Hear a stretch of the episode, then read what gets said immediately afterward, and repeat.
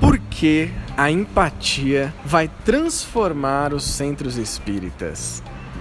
Esse é um tema extremamente importante da gente falar, da gente refletir e de poder transformar também as nossas vidas pessoais. E é claro que eu não vou falar sozinho sobre isso, eu estou aqui com Jaime Ribeiro, ele que é autor do livro Empatia.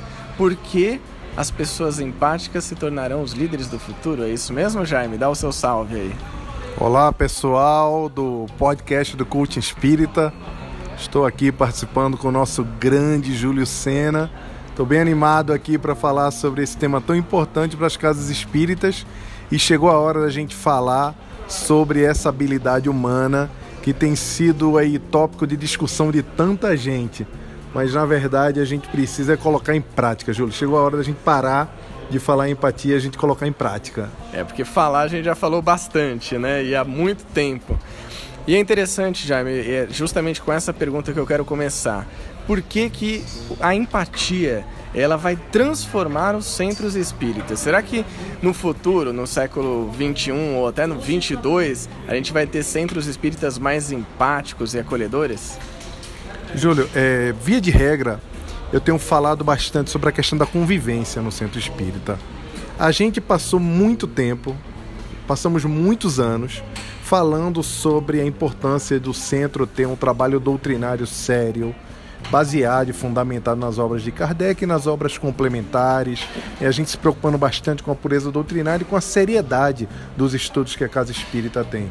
Isso é muito importante, primeiro, que mostra realmente uma boa orientação doutrinária, mas também mostra que quando a pessoa chegar lá para estudar o Espiritismo, ela vai entender efetivamente o que é o Espiritismo. Por outro lado, nós sabemos que desde que Jesus veio à Terra dois mil anos atrás, a proposta do cristianismo é uma proposta de dinamismo. Sim. A doutrina espírita ela também traz esse dinamismo, que é o dinamismo que está materializado no fora da caridade e não há salvação. Exatamente. Que nós sabemos que precisamos fazer o bem ao próximo. Sim. Então, a outra pilar é a pilar do trabalho.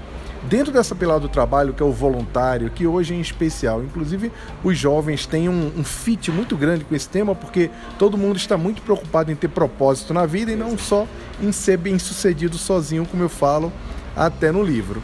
Então, na parte de trabalho, a gente coloca também todas as atividades que são atividades relacionadas às tarefas administrativas da instituição, Sim. que são muito importantes porque elas cuidam do dia a dia. É importante a gente estar num ambiente que seja é, bem administrado.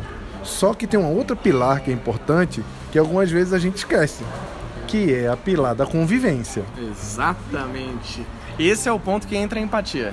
Esse é o ponto que entra a empatia. Por quê?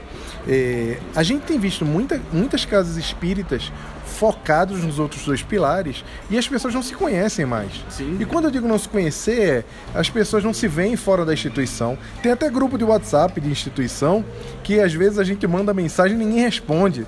Fica lá, parece um sapinho. Cri, cri, cri, cri. Visualiza e não Visualizo, responde. vou visualizar e não vou responder. Parece até aquele, aquela figurinha lá do do Bezerra da Silva. É. Na verdade, é, as pessoas não conversam mais, elas não se conhecem. Então, isso é um risco muito grande para a instituição. Porque quando a gente não tem um acolhimento, quando a gente não tem esse contato humano, não existe o cuidado com a coisa mais importante da doutrina espírita, que são os espíritos. Que Sim. nós somos espíritos também. Exatamente. E precisamos dessa da convivência para poder nos tornarmos melhores a cada dia. Daí quando a instituição não consegue fazer com que os membros se conectem entre si, seja a direção, seja os pares que estão ali numa sala de aula estudando e etc., é, é muito ruim, porque acaba que em algum momento o centro vai perder-se no trilho também. Sim. Porque ele pode ter o trabalho doutrinário, ele pode ter o, o trabalho efetivamente voluntário, mas se as pessoas não estiverem convivendo, não estiverem amando estar juntas, o centro vai sofrer. Então você vê, você que está me ouvindo, ouvindo o Jaime aqui, como é importante falar de empatia, mas vamos repetir mais uma vez: praticar, treinar. Se você não sabe o que é empatia, já recomendo aqui o livro do Jaime. Quais são as suas redes sociais, Jaime, para o pessoal te acompanhar? Eu estou no Instagram com arroba Jaime Ribeiro, no Twitter com arroba Jaime Ribeiro JR e no Facebook também, Jaime Ribeiro JR. É, quando a gente. É muito comum, Júlio, a gente ver quando a pessoa chega a primeira vez na casa espírita, ela fica acanhada lá atrás, Sim, esperando alguém dizer um oi, escondida, meio desconfiada, quer ver o conteúdo, quer entender o que está acontecendo, mas a gente muitas vezes não está preparado para receber essa pessoa. A gente fala, quem veio a primeira vez? A pessoa levanta a mão, às vezes sorteia um livro, alguma coisa uhum. e vai uhum. embora. Sim. Na verdade, usando o processo empático para a gente acolher as pessoas, a gente deveria ter uma pessoa que conversasse com essa pessoa que veio a primeira vez. É quase um apadrinhamento. Quase um apadrinhamento. Eu até proponho na, nas minhas palestras que quando essa pessoa nova está chegando, a instituição deveria ter um trabalhador que servisse como se fosse um anjo. Legal. Que essa pessoa, depois da reunião, ela ia reunir pelo menos em pares, duas uhum. pessoas pelo menos, para conversar como é que foi, o que, que entendeu, é, recomendar alguma literatura, dizer que está aguardando no próximo dia, porque esse acolhimento é o que está faltando Sim. e isso é empatia dentro da casa espírita. Ou seja, fica aí mais uma dica, né? Além agora de a gente falar da importância da empatia, uma dica de como colocar isso em prática no centro espírita, que o Jaime nos trouxe.